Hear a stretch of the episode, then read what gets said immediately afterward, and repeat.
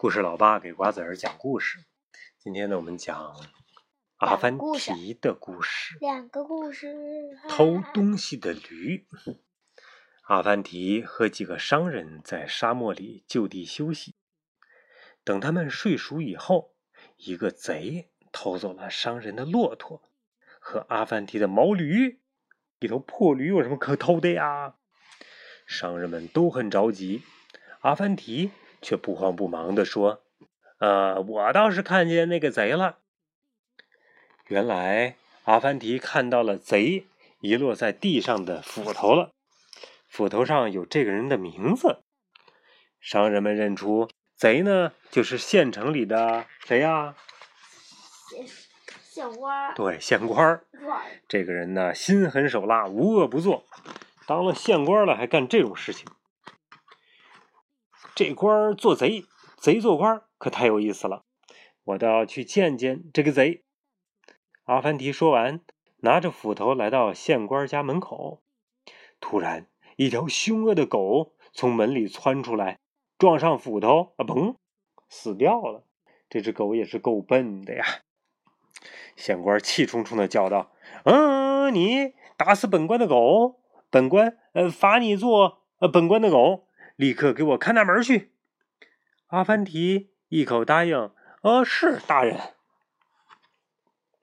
半夜里，等县官睡熟以后，阿凡提打开大门，让商人们带走了骆驼、毛驴和县官的马，并和他们约好明天早上在城外的井边见面。来人呐！贼把家里的牲口全偷光了！第二天一大早，阿凡提就大叫起来。县官问道：“哎，你怎么不把他们给抓起来呀？”阿凡提说：“嗯，你让我看大门，呃，可没关照我抓人呢。”县官骂道：“嘿呸！你丢了本官的马，罚你做本官的马。”阿凡提又一口答应了：“嗯，行。”县官把阿凡提当做马。坐在马车上出了门，阿凡提撒开腿跑了起来，一不小心撞到路边的摊子，摔得人仰车翻。县官气急了，又嚷嚷道：“现在我罚你做我的驴，背着我在戈壁滩转一圈。”阿凡提说：“没问题。”于是背着县官走啊走，热得满头大汗，又累又渴。路过井边的时候，阿凡提背着县官去喝井水。他一弯腰，趁机把县官掀进了水井里。县官在井里大喊：“救命啊！”直到县官承认自己是偷东西的坏驴，并且保证不再做坏事了，阿凡提才把他拉上来，并且把马还给了他。商人们这才知道，原来这个帮助他们找回牲口的人，就是大名鼎鼎的阿凡提。好了，今天的故事就讲完了。我让你讲吝啬鬼，拜托了。今天我作文都有星星。好好好，吝啬鬼，吝啬鬼，吝啬鬼的故事。财主八义和老婆是一对吝啬鬼。每根骨头都会啃得一点肉都不剩，再熬汤，之后分成两截再喂狗。嚯，这个狗太可怜了。长工库尔班把八一老爷的牲口养得非常好，可是他一向八一老爷开口借钱盖房子，八一老爷就推说自己是穷鬼。哎呀，我穷，没钱，没钱，没钱。有一天，八一老爷出门办事儿。路上，他一心想着金币，丝毫没有觉察到身后跟着一条饥饿的狼。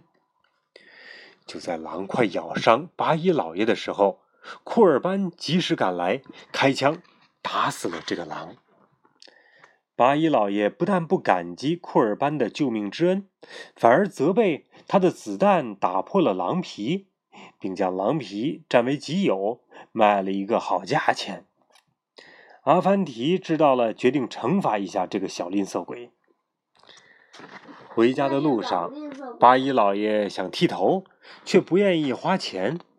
阿凡提声称自己可以免费给八一老爷剃头，结果他把八一老爷的头发、眉毛和胡子剃了一个精光，像一个大鸭蛋一样。八一老爷来到帽子摊儿，选中了一小块布，他想用这块布多做几顶帽子。阿凡提说愿意帮他做成十顶帽子。